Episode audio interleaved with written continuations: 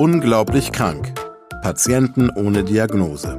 Der Podcast mit Esther Schweins und Professor Martin Mücke. Eine Produktion von DVR in Zusammenarbeit mit Takeda. Ich bin Esther Schweins, ich bin Schauspielerin und Regisseurin. Ja, und seit ich denken kann, interessiere ich mich für Themen rund um die körperliche, geistige und seelische Gesundheit. Und in meinen Augen ist es extrem wichtig, dass Menschen mehr über die Funktionsweise ihres Körpers und auch über medizinische Zusammenhänge wissen. Denn nur so, glaube ich, können sie für Ärztinnen und Ärzte vom Patienten auch zum Partner auf Augenhöhe werden. Mein Name ist Professor Martin Mücke. Ich leite das Institut für digitale Allgemeinmedizin und auch das Zentrum für seltene Erkrankungen am Universitätsklinikum Aachen. Ich behandle Patientinnen und Patienten mit rätselhaften und oft quälenden Symptomen. Als Mediziner aus Leidenschaft setze ich alles daran, diesen Menschen, die oft eine jahrelange Ärzte-Odyssee hinter sich haben, endlich zu einer gesicherten Diagnose zu verhelfen. Im Zeichen des Panda. Aufstehen, Lou. Es ist schon sieben. Schlagartig ist der 18-jährige Ludwig hellwach. Am Kopfende seines Bettes steht Eddie, sein bester Freund und Zimmergenosse, der ihn halb mitleidig, halb unverschämt angrinst. Na, war der letzte Drink gestern Abend schlecht? fragt er provokant. Er legt verschwörerisch seinen Zeigefinger auf die Lippen. Und wieder ein neuer Tag im verdammten Hogwarts, murmeln beide zeitgleich und brechen in schallendes Gelächter aus. Kurz nach Unterrichtsbeginn betritt das beliebte Duo den Klassenraum. Durch die Ankunft der Freunde entsteht kurz Unruhe, doch als Dr. Moranus, der strenge Biologielehrer, seinen bei allen Schülern berüchtigten Schlüsselbund lautstark auf den Boden fallen lässt, ist es schlagartig mucksmäuschenstill. Denn egal wie aufmüpfig die Schüler am St. Laurens-Internat im idyllischen Schwarzwald auch manchmal auftreten, sie alle wissen genau, dass dies hier ihre letzte Chance ist. Als die beiden Nachzügler sich gesetzt haben, fährt Moranus mit seinem Vortrag über Neurobiologie fort. Trotz seiner altmodischen Strenge hat der Biologielehrer etwas, was Ludwig bei den meisten anderen Erwachsenen vermisst. Echte Leidenschaft. Und eine außergewöhnliche Fähigkeit, auch seine Schüler damit anzustecken. Man hört ihm einfach gebannt zu, egal ob es um Genetik, Zytologie oder wie heute um toxische Bakterien und blockierte Nervenrezeptoren geht. Mittlerweile hat die zweite Hälfte der Doppelstunde begonnen und der Lehrer erzählt eine spannende Anekdote über Tetrodotoxin, das Gift des Kugelfisches. Er führt aus, dass in Japan bis heute immer wieder Menschen am Verzehr dieser potenziell tödlichen Delikatesse sterben trotz aller Vorsichtsmaßnahmen und notwendiger Ausbildungszertifikate. Verrückt. Aber wenn ich die Gelegenheit hätte, würde ich sicherlich auch nen Happenfuge probieren. Man lebt schließlich nur einmal, denkt Ludwig, als er plötzlich passend zum Unterrichtsthema ein Zittern in seiner rechten Hand bemerkt und eine innere Unruhe in ihm aufzusteigen beginnt. Rasch wird ihm klar, dass er im morgendlichen Tohuwabo vergessen hat, seine Tablette zu nehmen. Hm, etwas, das ihm schon lange nicht mehr passiert ist. Seitdem er vor anderthalb Jahren endlich seine Diagnose bekommen hat, war sein Leben um einiges leichter geworden. Nun gab es endlich eine medizinische Erklärung für seine bisher komplett verkorkste Schullaufbahn. ADHS. Ludwig fühlte sich von da an zum ersten Mal verstanden. Nun war er endlich ein Patient, kein notorischer Unruhestifter mehr. Auch das Verhältnis zu seinem verwitweten Vater hatte sich seitdem erheblich verbessert. Neulich hatte er ihm am Telefon gesagt, dass er richtig stolz auf ihn sei. Ludwig war bei diesem emotionalen Statement seines ansonsten kühlen Vaters kurz der Atem gestockt. So fühlt es sich also an, geliebt zu werden, hatte er gedacht. Sein Vater wusste, dass es für Ludwig als seinen einzigen Sohn schwer genug gewesen war, von wechselnden Kindermädchen erzogen zu werden, während er als Bon vivant und erfolgreicher Geschäftsmann durch die Weltgeschichte jettete. Irgendwann, nein, schon ganz bald, wollte er seinem erwachsenen Sohn das alles erklären, seine Sicht darauf. Ja, Ludwig sogar für das ein oder andere um Verzeihung bitten. Aber jetzt sollte er sich voll und ganz auf das letzte Jahr seiner Schulkarriere konzentrieren, ohne durch Gefühlsduseleien hervorgerufene Ablenkungen. Von all diesen Gedanken rund um seine Person ahnte Ludwig nichts, als er sich nach einer weiteren Doppelstunde an Eddies Seite auf den Weg zum Mittagessen machte. Vorher hatte er einen kurzen Abstecher in ihr Zimmer gemacht und dort seine überfällige Tablette eingenommen. Zu seiner großen Freude entdeckte er im mit dunklem Holz getäfelten Speisesaal, dass heute Rehgulasch auf der Karte stand, seine Leib- und Magenspeise, vor allem an verkaterten Montagen wie diesem. Man bekam hier neben der letzten Chance auf einen Abschluss wirklich etwas geboten für sein Geld, also, um genau zu sein, für das Geld seiner Eltern. Und auch wenn alle Jungs hier dunkle Schuluniformen trugen, wussten sie untereinander ganz genau, wer hier altes Geld war oder aus einer neureichen Familie von Emporkömmlingen entstammte. Ganz unten in der Hierarchie stand jedoch die kleine Handvoll von Stipendiaten. Sie erkannte man daran, dass selbst ihre Klamotten Secondhand waren. Die Pullover ihrer Uniformen kratzten, ihre Jacketts glänzten an den Ellenbogen speckig und ihre Hemden hatten kein Monogramm. Um im St. Laurenz mit einem gewöhnlichen befreundet zu sein, ohne rund um die Uhr gemobbt zu werden, bedurfte es eines außergewöhnlichen Selbstbewusstseins, eines Selbstbewusstseins, über das Ludwig zweifelsohne verfügte. Kein Wunder also, dass es Eddie, einem gewöhnlichen an seiner Seite, rasch gelungen war, seinen Sozialstatus von ausgestoßen zu angesagt abzugraden. Der smarte Sohn eines Kfz-Meisters war es auch, der Ludwig von Anfang an vollkommen selbstverständlich Lou genannt hatte, obwohl dieser das insgeheim hasste. Eigentlich lief Ludwigs Leben in diesem reinen jungen Internat das allererste Mal in geregelten Bahnen. Er hatte einen besten Freund, zum ersten Mal sehr gute Noten, und selbst die Lehrer begegneten ihm mit Wertschätzung. Der einzige dunkle Fleck auf seiner weißen Weste sein Vater schien das Gen des Lebemannes an Ludwig weitergegeben zu haben, ein Umstand, der ihn wie ein Wehrwolf bei Vollmond in regelmäßigen Abständen in ein unberechenbares Party-Animal verwandelte. In der letzten Nacht war es wieder einmal so gewesen, und Ludwig hatte es wohl nur seinem nüchternen Schutzengel namens Eddie zu verdanken, dass ihn bei seiner viel zu späten Heimkehr niemand ertappt hatte. Doch nun sitzt er vor dem Teller mit seinem Lieblingsgericht und fühlt sich miserabel – ob das die Nachwehen der ausschweifenden Partynacht sind oder sich nun doch die verspätete Einnahme seines Medikaments rächt? Ludwig kann keinen Bissen essen und fühlt sich dennoch aufgebläht wie ein Luftballon. Ein schmerzhafter Druck im rechten Oberbauch macht sich breit und er fühlt sich schlagartig todmüde. Er schickt einen ebenso wortlosen wie leidvollen Blick zu Eddie, der sofort spürt, dass etwas nicht stimmt und ihn unter den besorgten, aber wissenden Blicken der Mitschüler aus dem Speisesaal und in ihr Zimmer im Westflügel des alten Klosters bringt. Dort lässt sich der blasse Ludwig aufs Bett fallen und schläft sofort ein. Als die gerufene Krankenschwester nach ihm sieht, entscheidet sie, dass Schlaf im Augenblick die beste Medizin sei und bittet Eddie regelmäßig nach seinem Mitbewohner zu schauen. Als es Ludwig am nächsten Tag nicht besser geht, wird er zum Internisten Dr. Fiete A. im nahegelegenen Ort gebracht. Dem erfahrenen Mediziner fällt sofort die gelbliche Färbung der Haut seines Patienten auf, die auf eine Hepatitis schließen lässt, und er unterzieht ihn einer genauen Anamnese. Ludwig weiß, dass seine regelmäßigen Eskapaden, die nicht selten im Vollrausch enden, ihn im letzten Schuljahr Kopf und Kragen kosten können – aber er vertraut sich dem Arzt an und berichtet ihm auch wegen starker Rückenschmerzen nach einem Sportunfall im letzten Herbst täglich Tabletten zu nehmen. Manchmal sogar doppelt so viele wie im Beipackzettel als Höchstdosis angegeben. Der Arzt wird jetzt noch hellhöriger, nimmt Ludwig Blut ab und schallt seine Leber, die sichtbar vergrößert ist. Er verschreibt seinem Patienten vorerst Bettruhe und rät ihm dringend von der weiteren Einnahme des Schmerzmittels ab. Schon ein paar Tage später liegen die Untersuchungsergebnisse vor. Ludwigs Leber ist entzündet und zeigt deutliche Fetteinlagerungen. Die Leberwerte sind dementsprechend stark erhöht. Ludwig ist geschockt. Damit hätte er nicht gerechnet.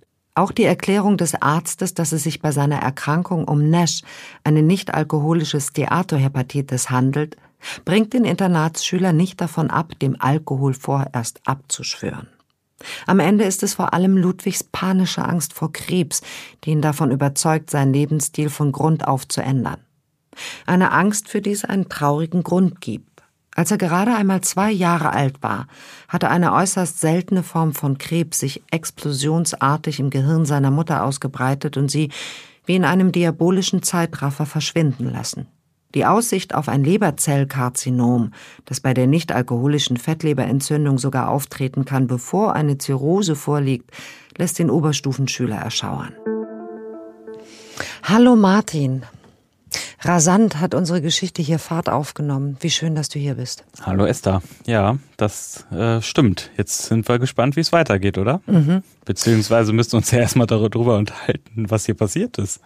Ja, ich bin, äh, aber ich muss dir sofort die erste Frage stellen.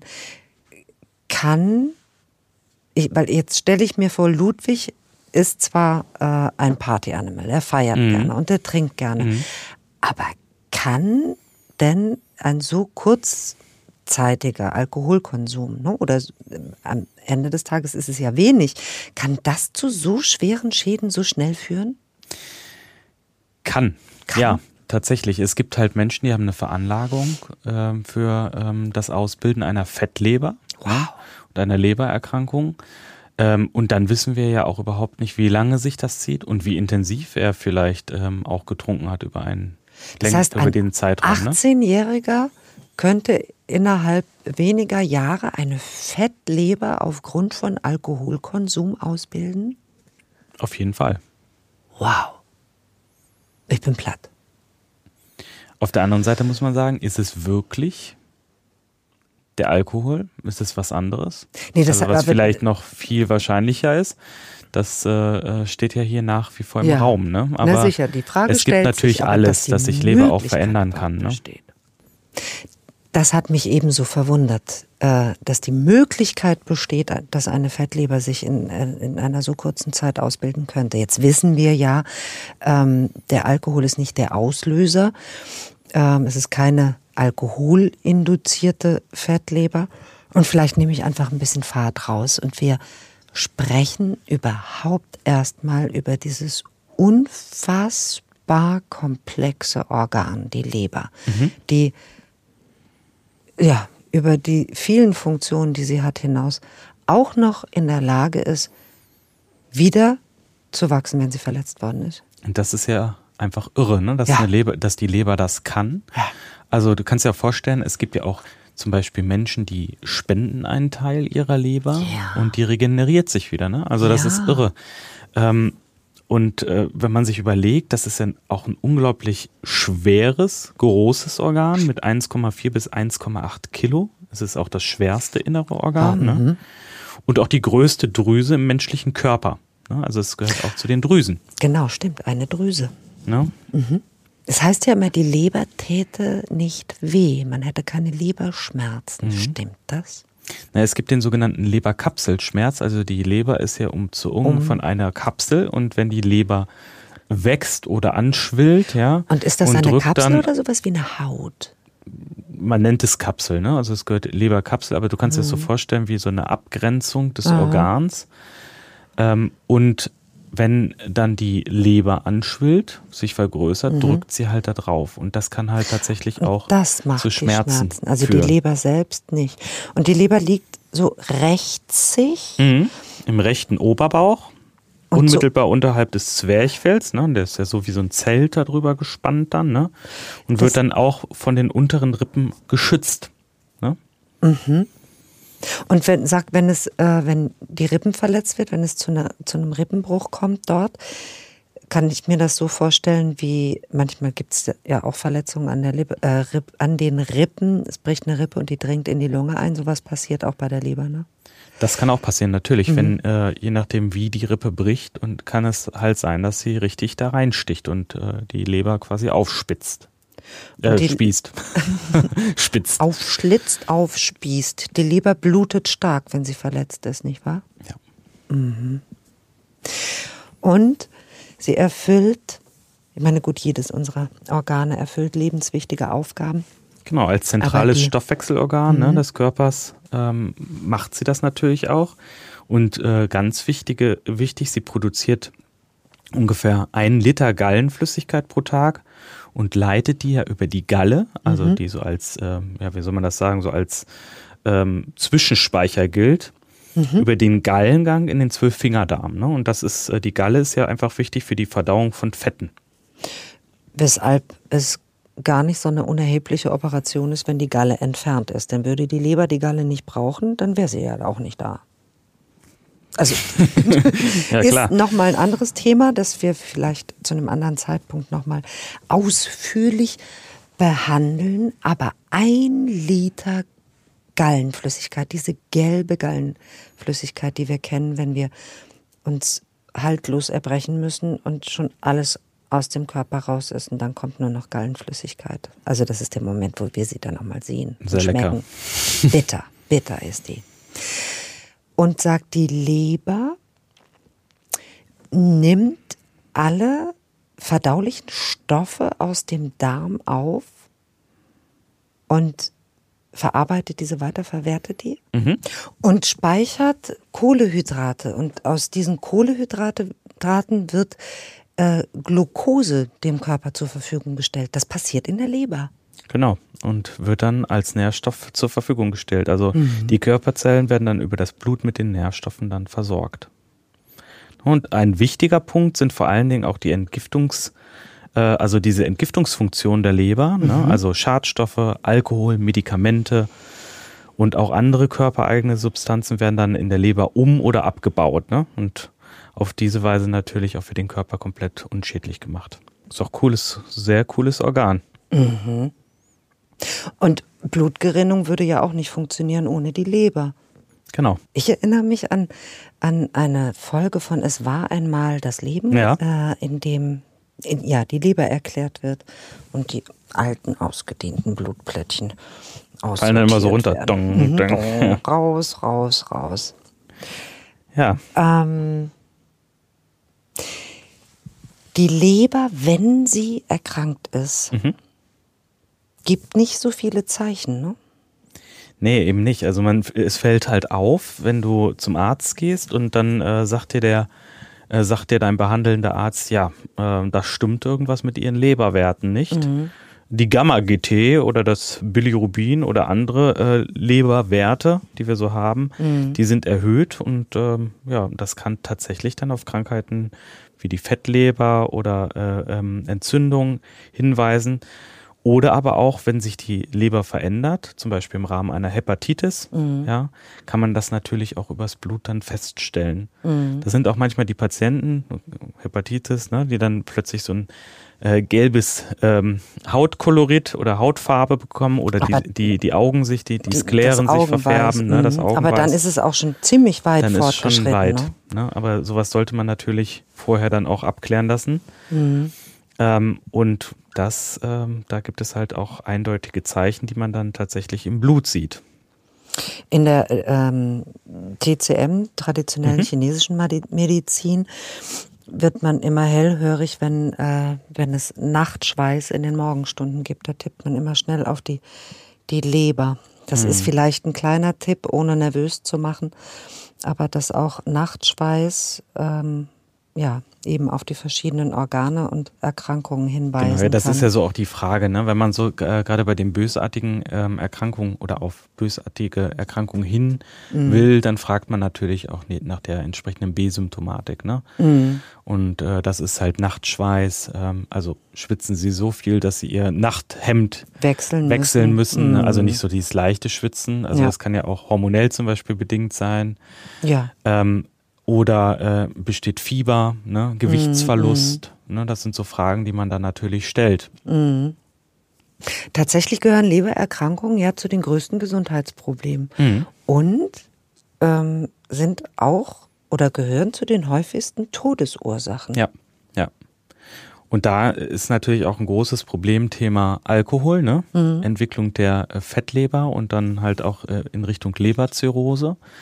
Und das ist ganz interessant, weil anders als ähm, bei Herz oder Nieren, die können ja temporär ersetzt werden mit, ähm, ja, mit Mechanik sozusagen, ja. Also ähm, da, da kann man was machen, bei der Leber halt nicht. Die kannst du nicht unbedingt überbrücken. Und sag mir mal, dieses NASH, mhm. N-A-S-H geschrieben, also bedeutet, dass eine Fettleber und auch Entzündung. Genau, äh, also beides sind, äh, beide sind nachweisbar, sowohl die Fetteinlagerung in der Leber als auch die Entzündungszeichen in, in der Leber. Das sieht man dann auch im Labor mhm. mit entsprechenden Parametern, die sich dann erhöhen. Mhm.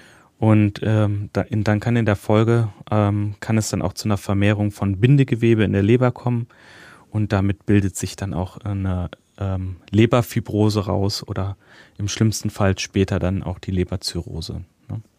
Irre. Weißt du, was meine Großmutter früher äh, gemacht hat und ihre Schwestern, also meine Großtanten? Die haben äh, regelmäßig alle paar Jahre eine Leberkur gemacht mit Apfelsaft. Aha. Und äh, das ist eine ganz schöne Rosskur. Das ist relativ anstrengend für den Körper. Also da wurde dann auch gelegen. Das hat man äh, im Winter gemacht, wenn es nicht so, nicht so viel zu tun gab. Wurde eine, eine Entgiftung der Leber gemacht mit Apfelsaft. Spannend. Habe ich mhm. noch nie was von gehört. Ja, das fiel mir gerade ein am Rande. Sollen wir weiter hören, was mit Ludwig los ist? Unbedingt. Ein halbes Jahr später. Ludwigs Leberwerte sind zwar immer noch erhöht, aber es geht ihm wesentlich besser. Er läuft nun jeden Tag fünf bis zehn Kilometer durch den nahegelegenen Kieferwald und hat seit dem Schock der Diagnose im letzten Winter keinen Tropfen Alkohol mehr angerührt. Seine Rückenschmerzen sind ohne die weitere Einnahme von Schmerzmitteln durch gezieltes Muskeltraining verschwunden und als erfreulichen Nebeneffekt zeichnen sich das erste Mal in seinem Leben Bauchmuskeln unter seinem Hemd ab. Zu allem Überfluss ist auch noch Ludwigs Notenspiegel so kurz vor den entscheidenden Abiturklausuren um einige Punkte gestiegen. Kurzum, es könnte eigentlich kaum besser laufen im Leben des mittlerweile 19-Jährigen. Das Abitur ist zum Greifen nahe, und er kann es kaum erwarten, sein Abschlusszeugnis endlich in Händen zu halten und danach ein eigenständiges Leben nach seinen Vorstellungen zu beginnen. Es ist ein milder Sommermorgen, als Ludwig auf seine Trainingsuhr blickt und zufrieden feststellt, dass er gerade kurz davor steht, seine persönliche Bestzeit zu unterbieten. Erstaunlich, was etwas mehr Schlaf, gesunde Ernährung und der Verzicht auf Bier und Longdrinks doch aus einem Menschen rausholen, denkt er, als er an der kleinen Waldlichtung abbiegt. Und genau dort ist es, wo der Blitz ein zweites Mal einschlägt. Denn plötzlich beginnt seine rechte Hand heftig und unkontrolliert zu zucken. Nein, um ehrlich zu sein, ist es mehr ein heftiges Schlagen als ein Zucken und urplötzlich beginnt er nun auch noch zu schwanken und verliert sein Gleichgewicht. Ludwig hat von einer Sekunde auf die andere keine vollständige Kontrolle mehr über seinen durchtrainierten Körper und lässt sich langsam auf dem bemoosten Boden neben dem gewundenen kleinen Waldpfad sinken. Voller Entsetzen greift er mit seiner ruhigen Hand nach dem Handy in seiner Gürteltasche. Dann schickt er seinen GPS-Standpunkt und ein einziges Wort an seinen besten Freund Eddie. Komm! Und während er durch das Dach aus Kiefernadeln blickt, durch das sich die morgendlichen Sonnenstrahlen unbeirrt ihren Weg bahnen, muss Ludwig an die Biologiestunde denken, in der ihn ihr Lehrer von Nervengiften erzählt hatte, die Muskeln zum Zucken bringen und sogar die Atmung lähmen können. Es war der Tag, an dem er das erste Mal ein Zittern in seiner Hand verspürt hatte. Damals nur ein kleines Detail. Nun kam es ihm wie eine erste Warnung vor, die er dumm und versoffen, wie er an diesem Vormittag gewesen war, ignoriert hatte. Ein erstes ernstes Anzeichen für eine schwere Krankheit, die in seinem Körper gelauert hatte wie ein schlafendes Biest, um nun voll auszubrechen und ihn zu vernichten. Es dauert nicht lange, bis Ludwig hört, wie Fahrradreifen sich in rasanter Geschwindigkeit nähern. Eddie wirft sein Mountainbike ins Unterholz und umarmt seinen Freund. Tränen rinnen über Ludwigs Gesicht. Lou, was ist los? Was ist passiert? Rede mit mir. Eddie greift Lou unter der Achsel und hilft ihm dabei, sich aufzurichten. Schaffst du's zurück? Ludwig wischt sich die Tränen weg und nickt stumm. Als Ludwig gestützt auf Eddies Schulter die Auffahrt zum Internat hochrumpelt, nimmt sie der von Eddie informierte Dr. A. dort in Empfang. Nachdem er auf ihrem Zimmer Ludwigs Reflexe geprüft hat und dieser ihm versichert, weder Alkohol noch andere berauschende Substanzen zu sich genommen zu haben, telefoniert der Arzt mit einer neurologischen Praxis im nahegelegenen Freiburg und verabredet einen Termin für den nächsten Vormittag. Wow, also dass Ludwig jetzt sehr erschreckt ist äh, über seinen Zustand, das kann man sich sehr gut vorstellen. Mhm. Ähm, dieses Zittern, das hatte er ja schon mal Monate zuvor und hatte gedacht, dass das wohl an seinem Aufmerksamkeitsdefizitsyndrom. da fehlt das H. ADHS, Aufmerksamkeitsdefizit Hyperaktivitätssyndrom. Und daher denkt er, das Zittern könnte daher kommen, dass er sein Medikament nicht genommen hat. Mhm. Okay, aber das hier, ähm, dieser Zusammenbruch jetzt, der ist natürlich ganz anders. Woher könnte so ein Zittern, ein Tremor kommen? Also Tremor kann, ähm, also das, das unwillkürliche Zittern, ja, oder rhythmisch wiederholende Zittern, ähm, das kann auf viele Ursachen zurückzuführen sein. Also das kann auch äh, Erschöpfung, Stress, äh, mhm. Kälte natürlich auch, ne, wenn du draußen unterwegs bist.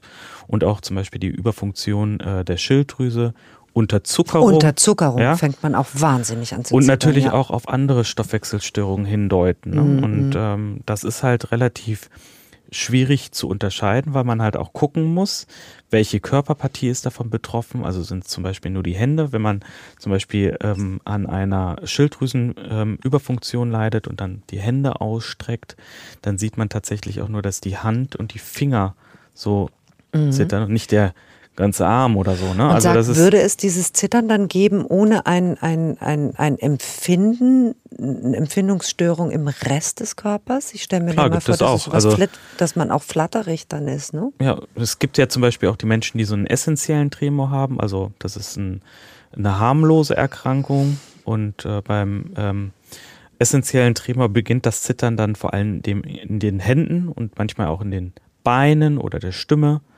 Und das ist so meist ab dem 50. Lebensjahr. Ui. Und es gibt aber auch schon Menschen, ähm, die haben das bereits seit dem Jugendalter. Ne? Das ist Und ganz das interessant. ist dann eine neurologische Störung, die nichts weiter genau. mit sich bringt? Ja, also ähm, und da muss man halt gucken. Aber das macht einen ja auch wahnsinnig, oder?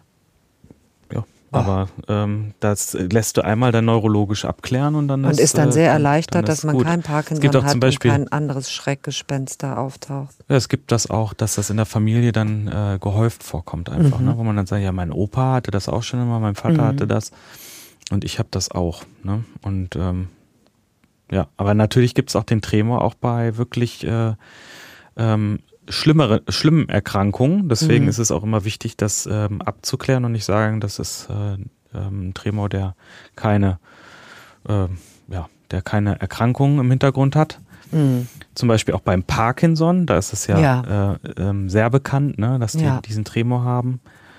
Und äh, ja, da, so, wie gesagt, abklären. Ja, Ludwig würde ganz bestimmt gerne abklären, wo das jetzt herkommt. Denn es kommt ja tatsächlich jetzt aus dem vollkommenen Nichts. Es ist ihm so gut gegangen. Der junge Mann hat sein Leben vollkommen umgestellt. Er trinkt keinen Alkohol mehr, er ernährt sich gesünder, er ist mobil, bewegt sich, macht Sport. Ähm, er ist aufmerksam, konzentriert, er fühlt sich wohl. Und aus dem Nichts passiert plötzlich sowas. Jetzt gehen wir mal nicht davon aus, er hat nicht gefrühstückt, also er hat keinen Unterzucker. Mhm. An was würdest du denken, wenn so ein junger Mensch bei dir vorstellig würde mit der Vorgeschichte? Also gibt es bei dir als Spezialist für, für seltene Erkrankungen bei solchen Symptomen direkt, was du sagst, da, da würde ich dran denken? Jetzt muss ich dich mir total enttäuschen, weil ich nee, würde ne? das so machen bei mir in der Ambulanz. Wir haben eine super Neurologin im Team.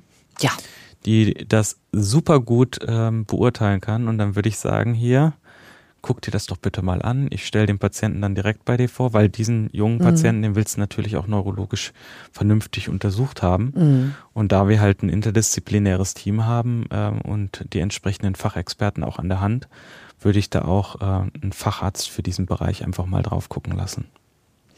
Das ist das Großartige bei euch, dass einfach immer aus allen Fakultäten jemand da wäre oder da ist, der dann drauf gucken kann. Wie würde das ähm, normalerweise aussehen, wenn so ein junger Mensch in einer, ja, in eine Hausarztpraxis kommt. Ja, also da würde man natürlich erstmal äh, ein paar Sachen anamnestisch auch abfragen, das, was ich vorhin auch gesagt mhm. habe. Gibt es in der Familie jemanden, der ähnliche Symptome aufweist? Mhm seit wann ist das, ne? Da ist auch dieser zeitliche Aspekt da, mhm. ne? Welche Körperpartie ist davon betroffen? Also sind nur die Hände betroffen, sind die Arme, mhm. sind vielleicht auch die Beine zusätzlich noch betroffen, ne? Er wird ja schwach in den Beinen, ja. Und ähm, also gibt es noch andere neurologische Ursachen? Dann würde man den neurologisch untersuchen. Also man würde natürlich auch die Reflexe prüfen. Gibt mhm. es äh, zum Beispiel auch eine Schwäche, eine Kraftlosigkeit? Ne? Die mhm. kann man ja dann auch untersuchen in der Praxis. Wenn ich das gemacht habe und trotzdem nicht weiterkomme, dann stelle ich diesen Patienten natürlich umgehend dann auch einem neurologischen Kollegen oder einer Kollegin vor. Mhm. So, ich, Nick Knatterton, in diesem Fall, denke natürlich aber an die, die nicht alkoholinduzierte Fettleber, mhm. die Ludwig gehabt hat, und würde mir vorstellen, ich weiß ja noch nicht, wie die Geschichte weitergeht, dass es etwas sein muss, was mit der Leber zu tun hat. Ich bin gespannt, ob du richtig liegst. Wir werden sehen. Ich habe auch so eine Idee, aber die verrate ich dir jetzt noch nicht. Hm. Okay, wir hören uns die Geschichte weiter an. Die Diagnose seltener Erkrankungen nimmt häufig Jahre in Anspruch. Manchmal erfolgt sie nie. Doch es gibt auch Fälle wie diesen. Den Fall von Ludwig, dem schwerkranken Teenager, dessen bisheriger Lebensweg alles andere als geradlinig verlaufen ist. Doch an diesem Vormittag im Juni sind gute Mächte und der Zufall dem Patienten gewogen. Denn auch in der neurologischen Praxis von Frau Dr. Luise C. kommen drei wichtige Faktoren zusammen. Das rare Wissen über die Existenz seltener Erkrankungen, die richtige Deutung der Symptome und Aufmerksamkeit im entscheidenden Moment. Als Ludwig die Praxis betritt, ist das unwillkürliche Zittern seiner Handmuskulatur nicht zu übersehen – die junge Ärztin denkt im ersten Moment an eine juvenile Form des Parkinson-Syndroms, wird aber während ihrer Anamnese und beim Blick in Ludwigs Patientenakte auf die ungewöhnliche Leberproblematik aufmerksam. Zwar kann auch eine schwere Systemerkrankung der Leber der Parkinson-Krankheit zugrunde liegen, aber die Besserung von Ludwigs Werten, nachdem er seinen Lebensstil umgestellt hatte, macht dies in ihren Augen eher unwahrscheinlich. Eine Spätfolge der übermäßigen Einnahme der nicht verschreibungspflichtigen Schmerzmittel hält sie aufgrund der Heftigkeit des Tremors ebenso für nahezu ausgeschlossen. Auch eine Verbindung zur verhältnismäßig niedrig dosierten ADHS-Medikation scheint unwahrscheinlich. Nachdem Ludwig vom Radiologen der Praxis zur MRT-Untersuchung abgeholt wurde, angelt die engagierte Medizinerin ein Buch über seltene Erkrankungen aus dem Regal und schlägt als erstes das seltene Krankheitsbild des Hypoparathyreoidismus auf. Muskelzuckungen sind hier zwar Leitmotive, aber die Leberbeteiligung gehört nicht zu den Leitsymptomen. Auch die häufigste Ursache für diese Erkrankung, eine operative Entfernung oder Verletzung der Nebenschilddrüsen, liegt in Ludwigs Fall nicht vor. Doch die Ärztin erinnert sich an eine weitere Indikation, die in Frage käme. Morbus Wilson. Hierbei handelt es sich um eine seltene erbliche Störung des Kupferstoffwechsels in der Leber, die Ludwigs nicht-alkoholisches Steatohepatitis erklären würde. Durch eine defekte Ausscheidung über die Galle kommt es bei Morbus Wilson zu Anreicherung von Kupfer, vor allem in Leber und Gehirn. Die Krankheit zeigt sich, wie auch bei Ludwig, meist vor dem 20. Lebensjahr. Beim nächsten Punkt packt die Neurologin eine Aufregung, die nur Forscher kurz vor dem entscheidenden Durchbruch kennen. Im Buch steht, dass durch die Kupferablagerungen im Bereich der Basalganglien, das sind Kerngebiete des Endhirns, die unterhalb der Großhirnrinde liegen, dem Morbus Parkinson ähnelnde Symptome auftreten können. Darunter auch der Flapping Tremor, ein grobschlägiges Zittern, wie es ihr junger Patient aufweist.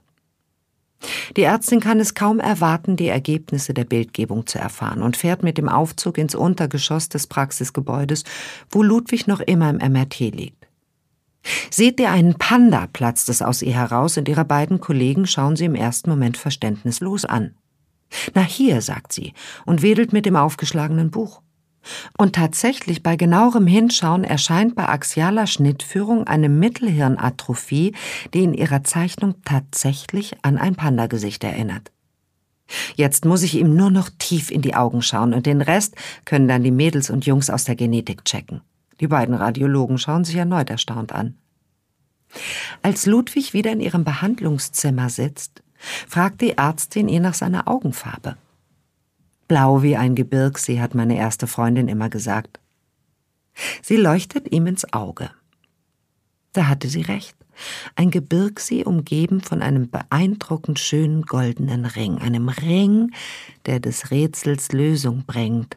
Sie lacht ihrem Patienten glücklich an und erklärt ihm, dass der gerade von ihr entdeckte sogenannte Kaiser-Fleischer-Ring, eine im Auge sichtbare Kupferablagerung, die vermutete Diagnose sehr wahrscheinlich macht und dass Morbus Wilson behandelbar ist.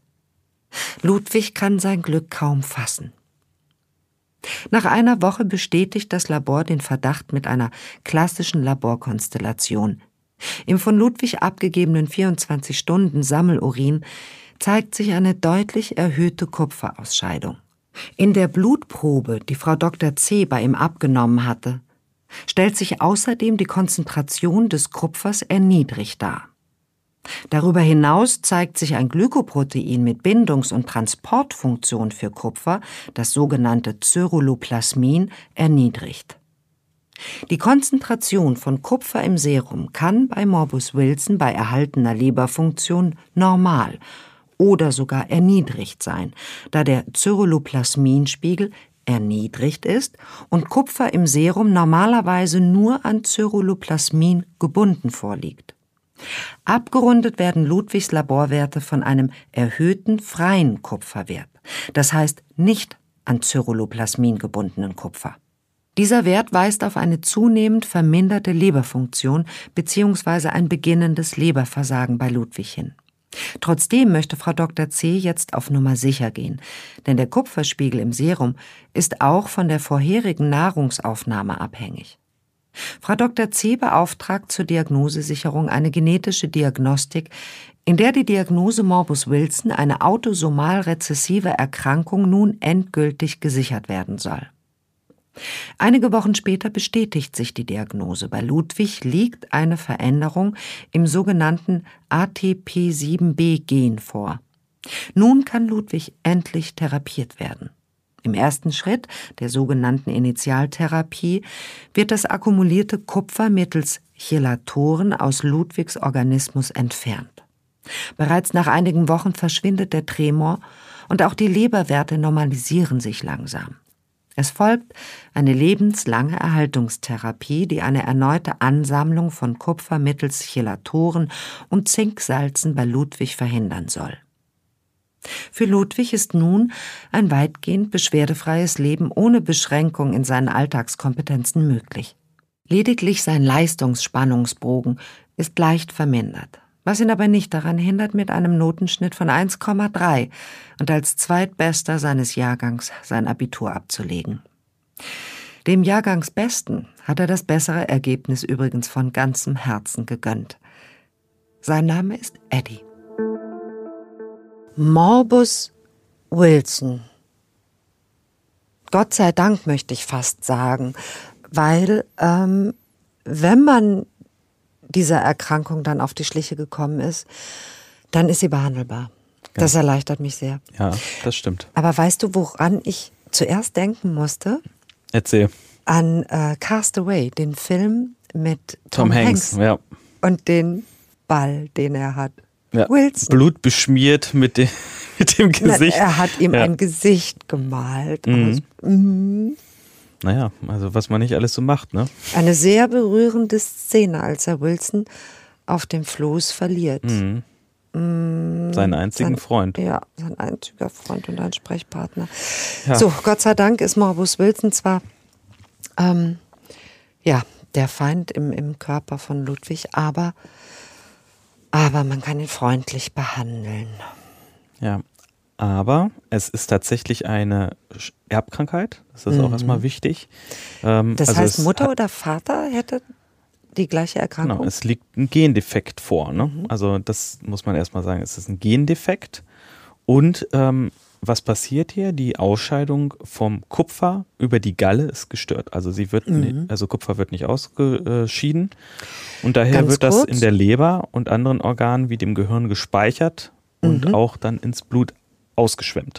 Und wir reden von Kupfer, das wir mit der Nahrung aufnehmen? Mhm. Also eine vermehrte Ansammlung mhm. von Kupfer, das ist ja auch so ein Thema. Du kannst dir schon vorstellen, dass die meisten Menschen sich überhaupt nicht darüber im Klaren sind, dass wir Kupfer in unserer Nahrung aufnehmen. Naja, was wir alles so aufnehmen. Alles, du weißt ne? doch, alles. Ja. Ich, ja, ja, ich weiß. Ich weiß nur, ich weiß aus verschiedenen Gesprächen, dass wenn es dann um die Metalle geht, ne, das, was? Also Eisen, das weiß dann noch jeder, das ist in, ne, dass das in unserem Blut natürlich ohne Eisen funktioniert nichts, aber dass ähm, ein Überschuss an Kupfer uns krank machen kann, aber auch ein Mangel an Kupfer mhm. uns krank machen kann. Beides geht. Mhm. Gibt ja auch verschiedene Erkrankungen tatsächlich in dem Bereich.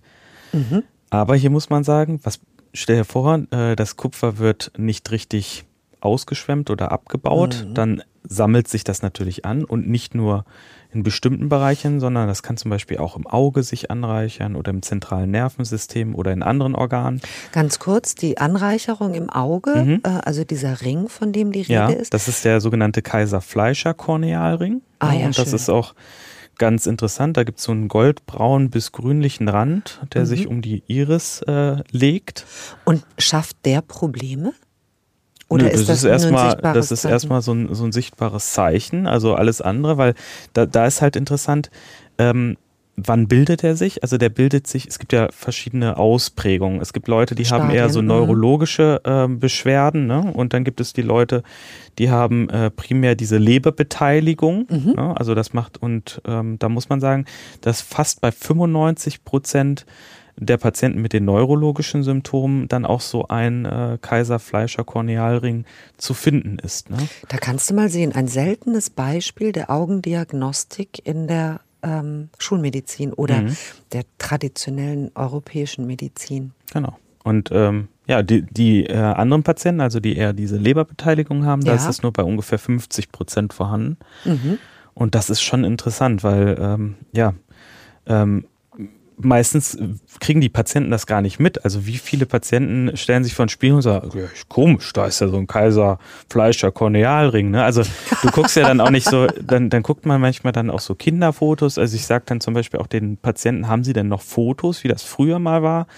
Weil man bildet sich ja dann, wenn man auf der Suche ist nach bestimmten ähm, Erkrankung dann vielleicht auch mal so ein Kaiser Fleischer Kornealring äh, ein, so, ja, weil man nicht weiß, ob das ja, ja, immer so war oder mhm. so.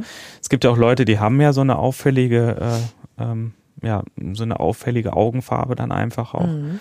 Ähm, und deswegen ist es auch einfach wichtig, das zu klären. Ne? Guck mir mal genau in die Augen. Komm mal, komm mal näher. Ich habe keine. Du hast gar keinen goldenen Rand. Ne, Platin. Ich habe Platin. Ja fast schon brillant. Ja, super, ne? Weil ich habe schon, also ich habe häufig äh, äh, Ringe um, um, um die Iris gesehen, also ne, dass es goldene Ringe gibt, gibt ja auch ja, aber das finde ich halt interessant, ne? Da, da, da ist ja dieser Satz, schau mir in die Augen, nochmal ganz anders mm, zu werten, ne? Mm, mm, mm, nee, und dann gibt es halt äh, das Thema, ähm, ist vielleicht auch nochmal wichtig, äh, diese Anlagerung äh, oder Beteiligung des zentralen Nervensystems, wo dann halt auch die, äh, äh, diese Bewegungsstörungen auftreten. Man nennt das dann diesen Flapping Tremor, das haben wir ja auch dann ja, äh, bei, ähm, Ludwig. Bei, Lu mhm. bei, Ludwig gesehen. Ne? Und äh, das, das kann halt auch sehr variieren und ähm, kann auch zu Störungen der Feinmotorik oder zu muskulären Verkrampfung, aber auch zu Schluckstörungen beispielsweise führen. Also das, das ist ja dann auch breit eklatant und zwar sofort, ne? Wenn es Schluckstörungen gibt. Klar, es ist halt ist auch gefährlich, ne? Ja. Wenn du dich an so einem Bolus dann verschluckst, irgendwie so, dass äh, dir irgendwie ähm, das Toastbrot plötzlich im Hals stecken bleibt, das ist äh, nicht so ohne. Und schlimme Frage, aber Morbus Wilson mhm. kann zum Tod führen? Unbehandelt kann es auch zum Tod Ja, führen, ne? natürlich. Ja, deswegen ist es halt auch wichtig, das frühzeitig zu erkennen, Mhm. weil man es ja auch relativ gut einfach auch therapieren kann. Ne? Also man macht eine äh, diätische Therapie, also Verzicht auf kupferhaltige Nahrungsmittel, Schokolade, Da zeig, ich möchte, ich Leber, möchte ganz Pilze. kurz Also die Robbe musst du euch weglassen. da draußen äh, äh, wissen lassen, dass der Herr Professor gerade mit dem ausgestreckten Zeigefinger auf mich zeigt. Ich habe nur ein halbes Schokoladencroissant gegessen. Dafür weiß ich aber, wer die restlichen Schokoladencroissants gegessen hat. Also in Schokolade ist Kupfer. Das war mir tatsächlich überhaupt nicht bewusst. Alles, was kupferhaltig ist, Ja. wäre fatal. Ne? Also es fängt ja schon an, haben wir gerade gesagt, diese kupferhaltigen Nahrungsmittel. Ja, und ähm, man versucht einfach diesen Kupferspiegel zu senken. Und zusätzlich kann man das natürlich auch mit bestimmten Medikamenten machen, die halt Mhm. Kupfer binden. Und äh, Gelat. genau. Ich möchte immer Gelatine sagen. Gelatine. Gelate. Chelatbinder, genau. Mhm. Und das ist halt äh, ähm, wirklich die Möglichkeit, wie man diesem Patienten sehr, sehr gut helfen kann. Ne? Und natürlich ganz wichtig, weil diese Patienten ja auch unterschiedliche ähm, Erkrankungen aufweisen können. Mhm. Also zum Beispiel äh, diese neurologischen, dann aber den Bereich der Leber ja auch mehr äh, bedienen können, dass es zum Beispiel auch unterschiedliche Zentren gibt. Ne? Also dass äh, es gibt Zentren oder Behandlungszentren, gerade bei den Zentren für seltene Erkrankungen, die sich auch in diesen zwei Gruppen aufspalten. Da gibt es Leute, die beschäftigen sich eher mit, diesen, mit dieser Lebersymptomatik und dann gibt es aber die Leute, die eher diese neurologischen Probleme in Augenschein nehmen und auch beforschen natürlich. Ist Morbus Wilson so gut beforscht, dass man, wenn man Träger dieser äh, äh, vererbbaren Krankheit ist, ähm, dir, hat man gute Chancen, diagnostiziert zu werden? Oder ist das eine Frage, die man gar nicht beantworten Naja, das kann? ist wie bei allen seltenen Erkrankungen. Man, es ist wichtig daran zu denken, dass es seltene Erkrankungen gibt und dass auch Mhm. zum Beispiel ein Morbus Wilson die Ursache von erhöhten Leberwerten und äh, vielleicht dann auch für erhöhte Kupferwerte und so weiter sein kann. Ne? Und wenn du dann natürlich auf den, auf den Weg oder auf diese Idee kommst, dann ist es relativ einfach auch die Diagnose zu stellen. Man kann das über bestimmte Laborkonstellationen machen, man kann es aber auch über äh, eine genetische Diagnostik natürlich lösen oder wenn, wenn diese Laborwerte auffällig sind. Und ähm, dann ist man relativ schnell ähm, auch bei der Diagnose. Aber das dran denken ist halt wichtig und den, Einer- denjenigen einem- zu finden, der da dran denkt. wie jetzt die Ärztin in unserer Geschichte. Mhm. Ähm, signifikant fand ich, dass diese Ärztin ein Buch aus dem Regal zieht. Mhm. Dass es nicht ähm, eine Suche im Internet ist, sondern dass es das Buch ist, an das sie denkt. Ähm, und da Gibt kommt. aber immer noch Buchliebhaber. ja, natürlich. Nein, nein, ich, ich fand nur signifikant, dass no, wir reden hier über seltene Erkrankungen und, äh, äh, und das ist ein Buch, in dem die seltene Erkrankung äh, steht. Weil ist es so, dass äh, äh, im Netz eben nicht so viel Information über seltene Erkrankungen zu finden ist? Das kann man gar nicht sagen. Ich glaube, dass äh, wenn man richtig danach sucht, findet man auch mittlerweile alles im Netz und man findet da auch sehr, sehr gute Informationsquellen. Auch ein paar fragwürdige natürlich, wie es immer so ist. Und ähm, klar, es gibt aber auch wenige Fachbücher, die diese Themen behandeln. Und Deswegen sind wir ja auch bei uns am Lehrstuhl und auch an den Zentren äh, sehr daran interessiert, immer möglichst viel auch zu den seltenen Erkrankungen zu publizieren Ja. und auch äh, vernünftige ähm, Literatur dann auch den Kollegen und Kolleginnen zur Verfügung, Verfügung zu stellen. zu stellen. Auf das eben wie diese Ärztin, die ja dann auch genau weiß, wonach sie im MRT sucht. Ja. Ja, Stößt suchte nach einem Panda-Mensch? ne? Also, nee. Ja. Ja. aber da müssen wir es jetzt auch auflösen. Äh, und das ist ja auch äh, der Titel dieser, dieser Story. Im Ähm, Zeichen des Panda. Ganz genau. Und das kann man auch nochmal ganz kurz erklären. Also das Panda-Zeichen, das sieht man im MRT. Also wenn man sich MRT-Bilder anguckt, dann sieht man eine Signalsteigerung im Bereich der Basalganglien. Das ist halt ein Bereich im, Ge im Gehirn. Lach nicht, ganz kurze Unterbrechung. Was heißt das Signalsteigerung? Ja, dass das angereichert ist. Man sieht das halt schon äh, sich abhebend quasi von dem, von dem umgebenden Gewebe, das Ah, man das nennt darstellt. man Signalsteigerung. Und das Mhm. ist dann halt äh, farblich schon abgehoben. Man sieht es einfach auch leuchtend. Ne? Und ähm, ja, und das weist halt einfach auch auf diesen Ablagerungsprozess im Verlauf der Erkrankung hin. Ne? Das ist ja auch bemerkenswert, dass äh, bei den seltenen Erkrankungen, da tummeln sich ja geradezu Tiere. Ja, was haben wir? Wir haben jetzt den Panda äh, kennengelernt. Mhm. Wir haben, äh, es gibt, glaube glaub ich, auch ein Pinguinzeichen. Das Pinguinzeichen? Ja, es gibt verschiedene, aber wir, wir verraten ja nicht so viel. Vielleicht ähm, heißt ja irgendeine Folge mal im Zeichen des Pinguins, Pinguins. oder äh, der Pinguin, der von der Klippe flog oder so. Keine Ahnung. ähm, Auch in diesem Fall sind wir froh darüber, dass, ähm, ja, dass der Patient unserer Geschichte zu einer Diagnose gefunden hat und äh, dass seine Krankheit behandelbar ist. Und wir treffen uns bald wieder und lüften Geheimnisse über weitere seltene Erkrankungen irgendwann in diesem Studio. Sie hörten Unglaublich krank. Patienten ohne Diagnose. Der Podcast mit Esther Schweins und Professor Martin Mücke. Eine Produktion von DVR in Zusammenarbeit mit Takeda. Aufgenommen bei Headroom Sound Production in Köln. Die geschilderten Fälle beruhen auf realen Krankenakten. Sie sind jedoch zum Schutz der Persönlichkeitsrechte der Patientinnen und Patienten und aus Gründen der medizinischen Schweigepflicht anonymisiert und dramaturgisch bearbeitet. Die Inhalte und Aussagen des Podcasts ersetzen keine medizinische Konsultation. Sollten Sie geschilderte Symptome bei sich oder anderen wiedererkennen oder gesundheitliche Beschwerden haben, wenden Sie sich umgehend an eine Ärztin, einen Arzt oder in akuten Fällen an die Notaufnahme eines Krankenhauses.